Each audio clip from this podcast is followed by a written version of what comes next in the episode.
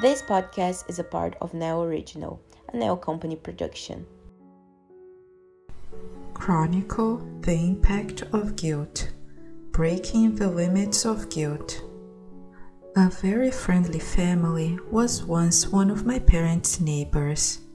They built a cheerful and happy family with their five children, at the time still young. The parents were extremely religious and attended a Christian church every Sunday morning. I admired the clothes they wore the father in a suit, the mother in a dress, and the children always elegant to attend church.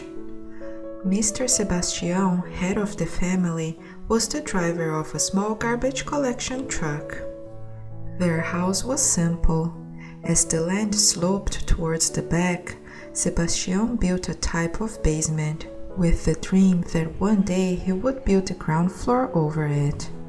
In six months, the first stage was ready, and I remember that his wife kept up with work in any way she could.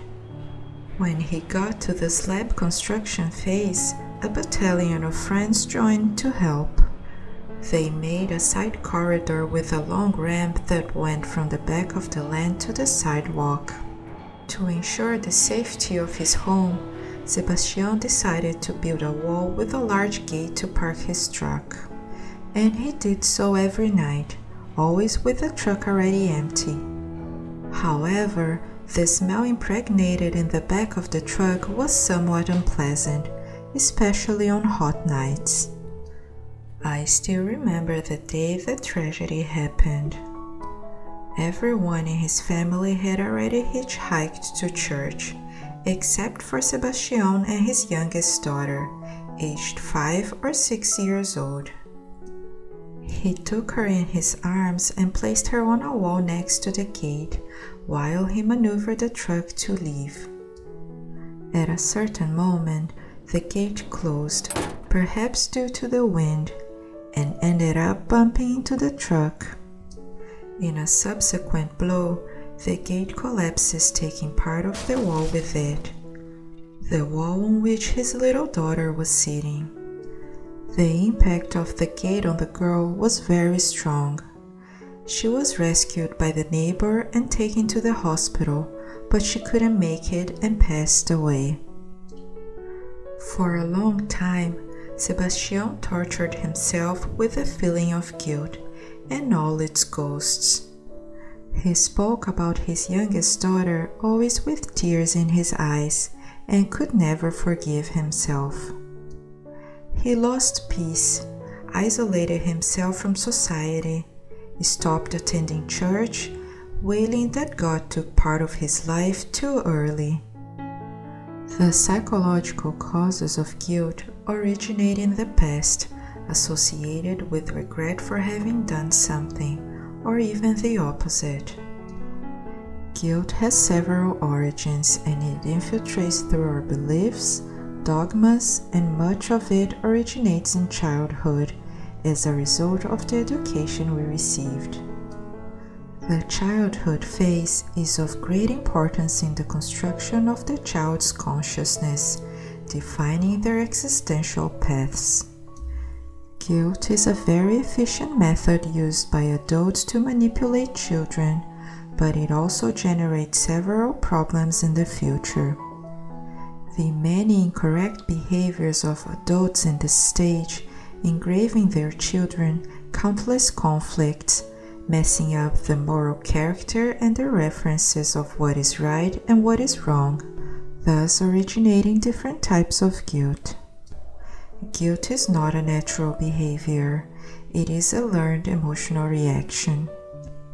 Growing up in this context and becoming a vulnerable adult, guilt can linger throughout our lives.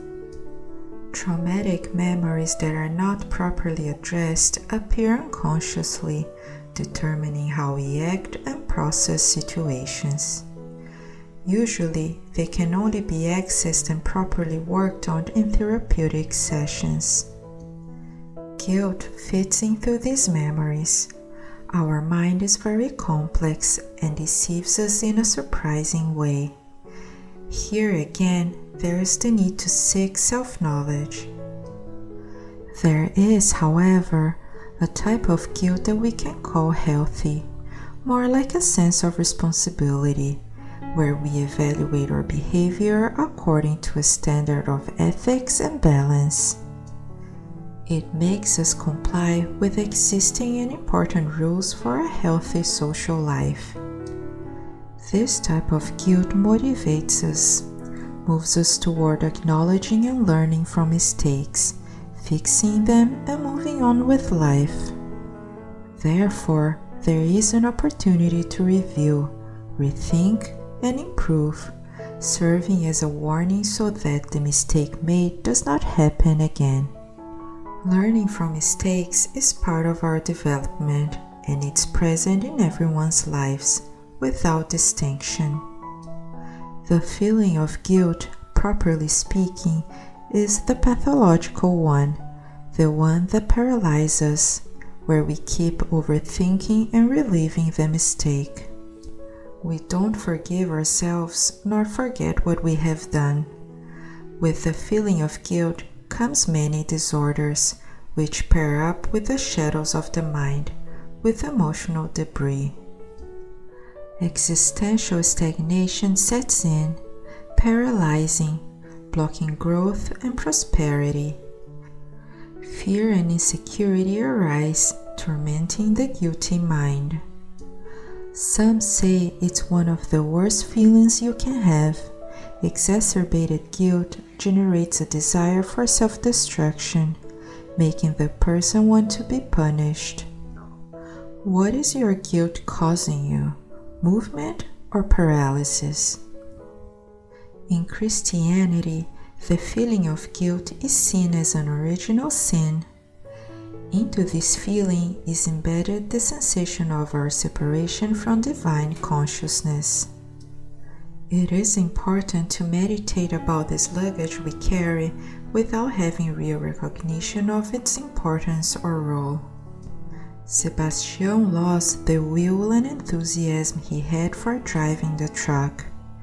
In his words, that vehicle became a murderous weapon. He withdrew from the service and fell into a deep depression. He tried to return to work, but he couldn't even get into the truck. He ended up handing it back to the company.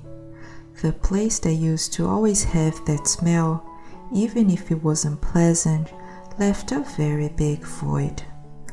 He and his wife made a beautiful garden in the place where they kept the truck, and it was always flowering there.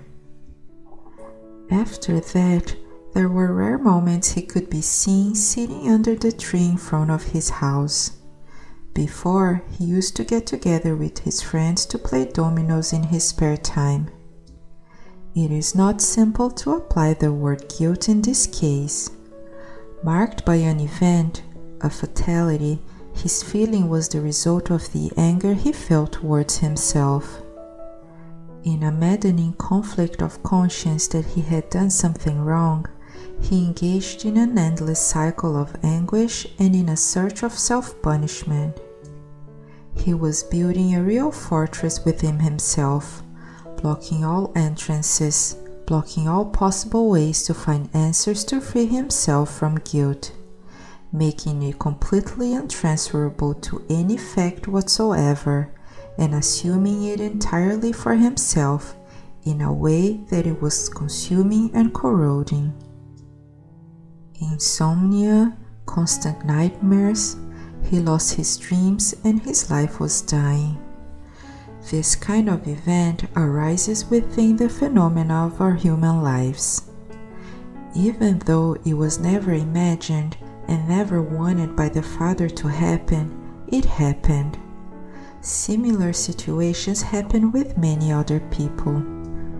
The anger that the person feels at themselves for having done something wrong for not having been able to avoid at that moment the attitude that led to the error, brings through remorse the recognition of these errors.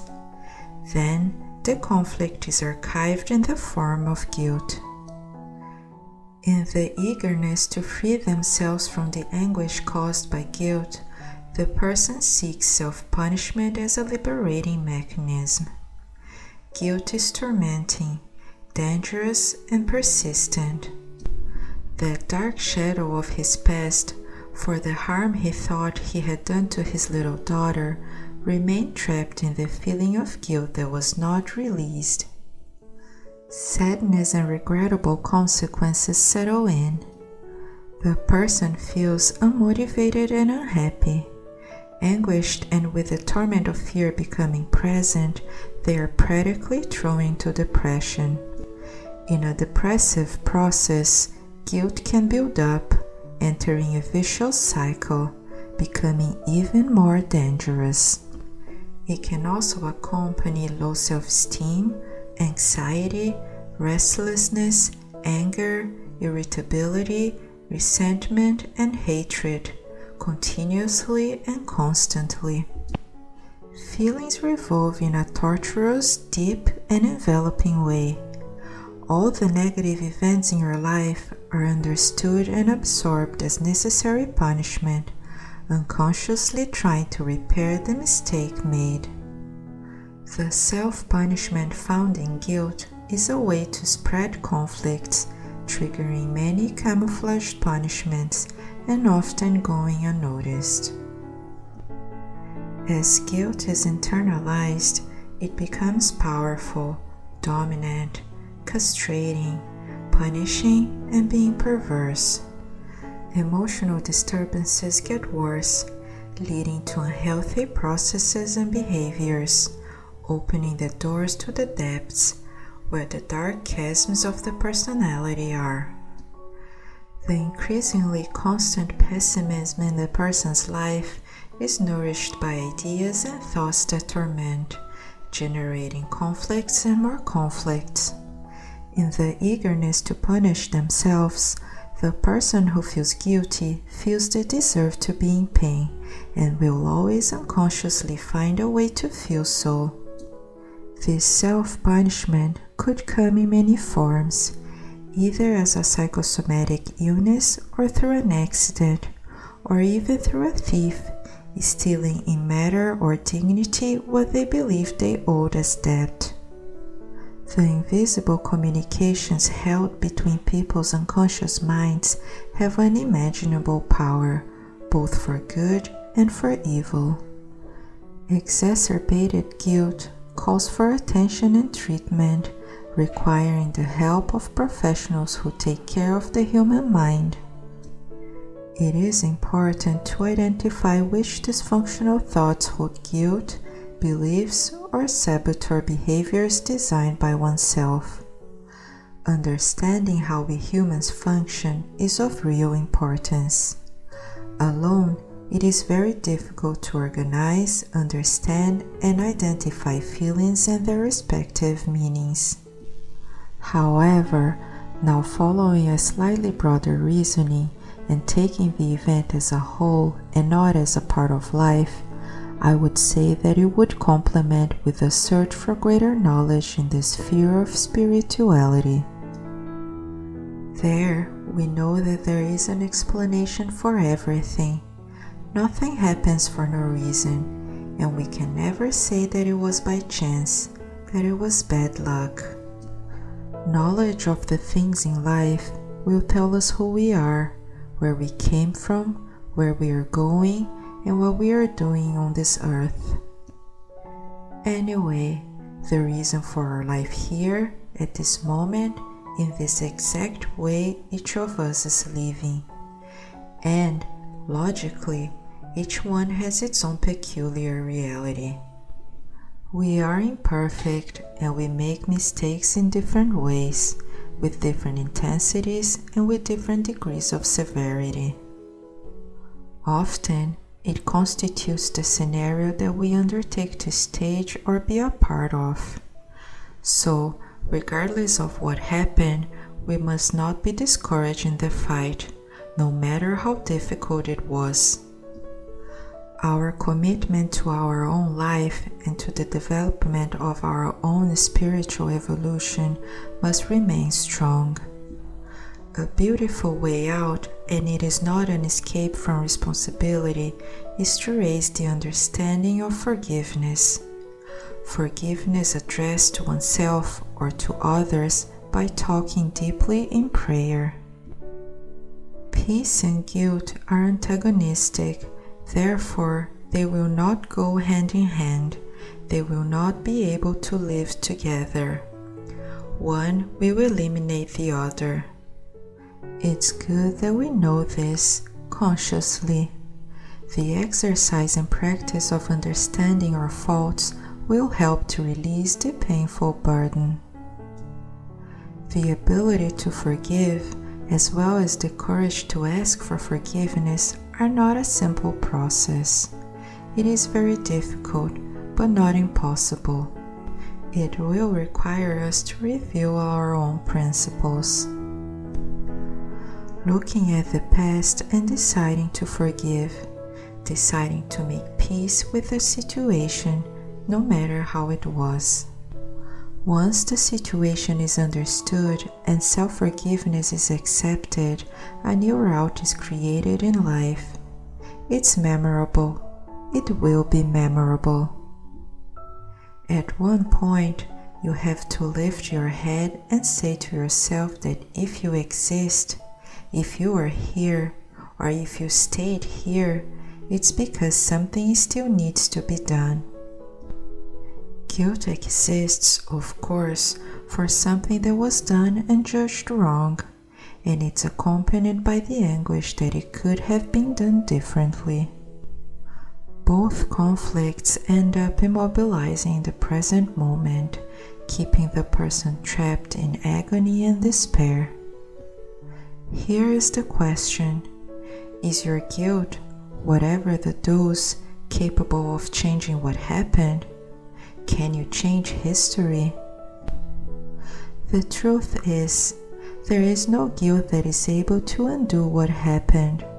What happened is gone. As painful as it was, it's already in the past. There is no way to change that. Despite not being able to change what has already happened, it can often happen that there is still a possibility of repairing the mistake made. If you get that chance, commit to it.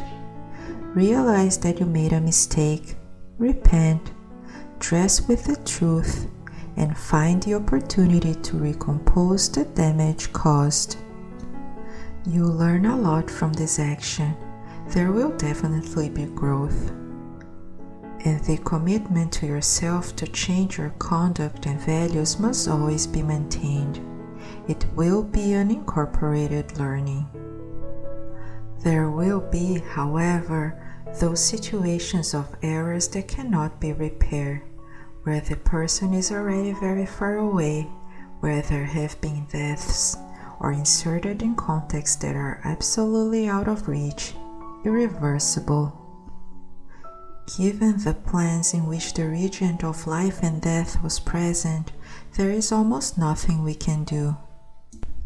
In these cases, will your martyrdom be eternal?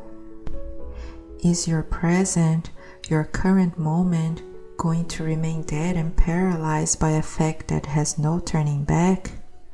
Your pursuit of death while alive won't help your loved one come back, let alone make your guilt go away.